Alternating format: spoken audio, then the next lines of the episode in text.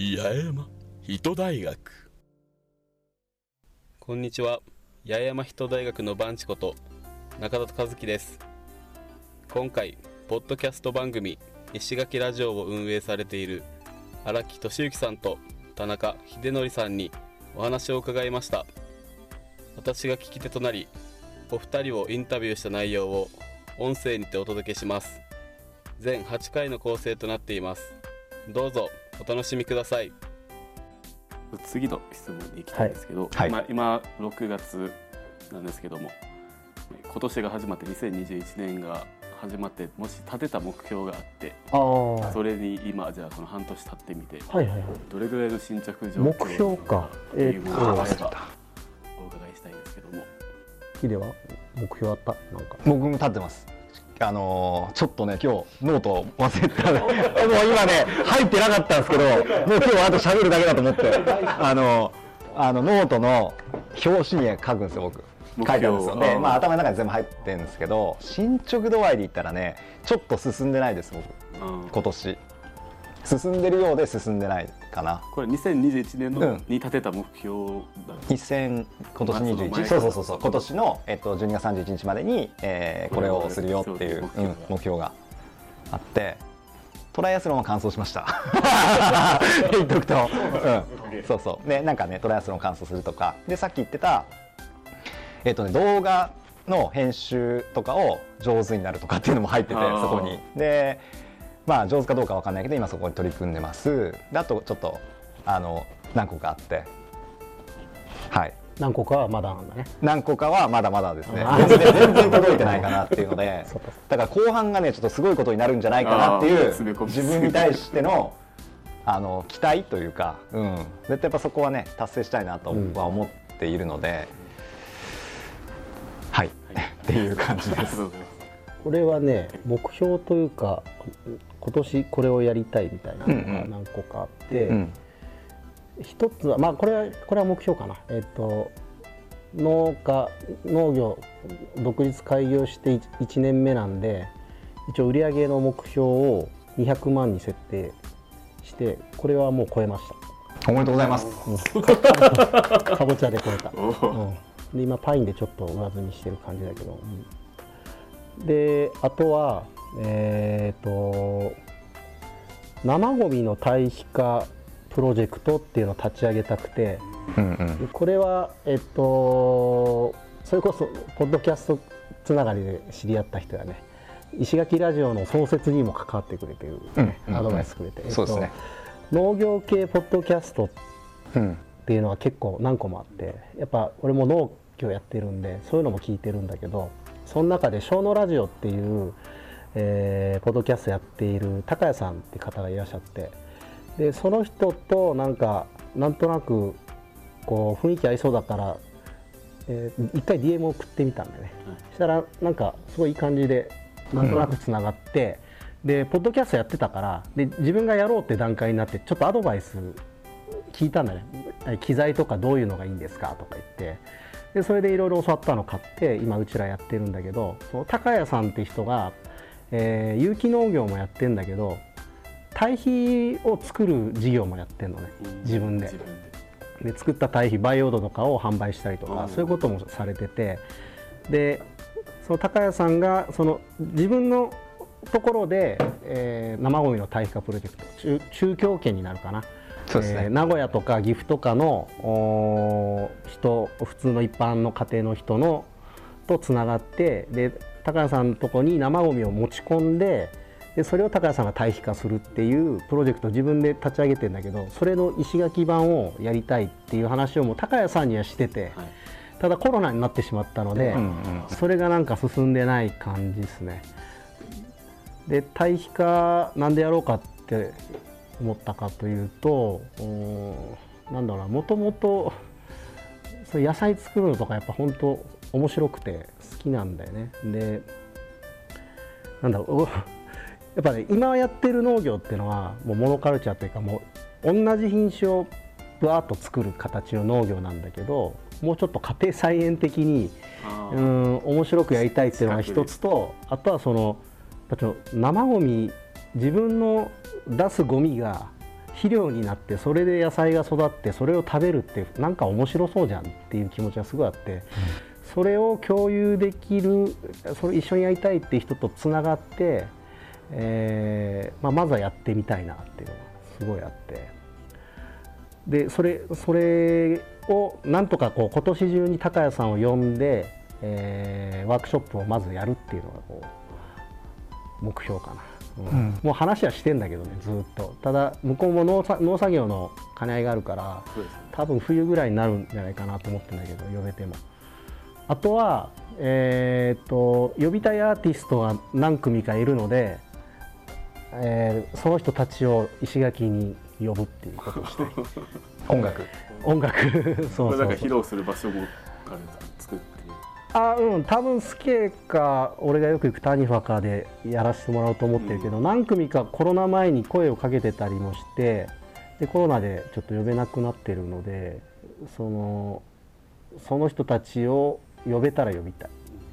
今一人は、えー、と宮古の砂川隆之君には声かけてて、うん、できたらもしかしたら来月やるかもしれない、うん、っていう感じかなそう。呼びたいアーティストを呼ぶ。うんうんうん。で自分の農農園が一応スポンサーっていう形にしてで経費で落ちねえかなと思って できたらだからもうでも宣伝かまして、はい。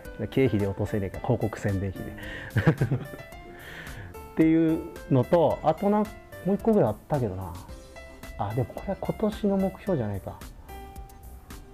将来的には今年じゃないですけど将来的にはえーっと自分のサバニが欲しいっていうお 俺あの前に石垣住んでた時にこのホカケサバニっつってこうあ帆を張ってはい。やるサバニのチームに入ってたのよ、はい。で結構それも面白くてでただこっち来てからちょっと農作業忙しくてあんま行けてなくて いずれはこうちょっと夕方とか、えーサバに1人とかで出してで缶ビール持って夕日飲んで帰ってくるみたいのをちょっとやってみたいっていう。手こぎのあれですか？手こぎ手こぎ、うん。手こぎだし、まあ、搬送できるそうです一人二人乗りぐらいのを買ってちょっとやりたいっていう。これは将来的な目標です。吉田さんって北部でサバに作ってらっしゃる方がいらっしゃるんでその方に聞いたらうんそそこまで高くならんと思うけどみたいに言ってたから頑張って金貯めて。でそれはやりたいあでサバに師匠もいるんでねあのちゃんと師匠に技術的なものも教わりながらっていうのはちょっとゆくゆく10年以内にはやりたいね。できたら。四万十より四万十ですね。目標が。やりましょう。めっちゃ楽しそう。ちょっとお話脱線してもいい脱線っていうかいいですか、はい。じちょっと聞いて、まあ、この話を聞いて自分まあ福祉の仕事してて、はい。はいはいはい。まあ、支援に対する支援する中で目標を一人一人にうん。作るんですよ、はいはいはい。個人自分たちの職場がこうじゃなくてこの子に対してどうするはいはいはいはい。えあそれはこの子の目標じゃなくて？あこの子に対する対する？目標っていうのを決めるんですけどそれ今うん。あそっかそっか。あのこの子っていうのはそっか支援する対象の声そうそうああなるほど。で今ちょっとこのこの話を職場とかでもやらないといけないんですけど、うん。毎回この話になるときに、うん目標の達成するタイミングとか、うん。何をもって達成ってなんかどういうふうに決めてるのかなっていうのをちょっと、まあ、具体的に金額があったりこうやってっていうのがあったりがあるんですけど、精神的なところであったり目に見えない。うん。逆に聞いていいからその、はい。具体的にどういう目標を例えば立ててるわうんと、うん。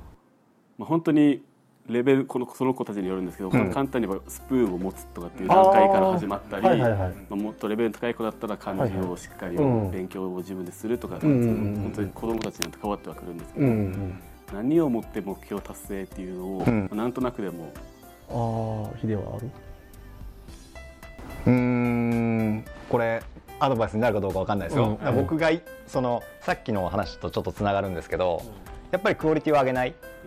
できるだけその小さくてもやるっていう、うん。でできたらそれで OK とするみたいな感じなことはすごく意識してて、えっ、となので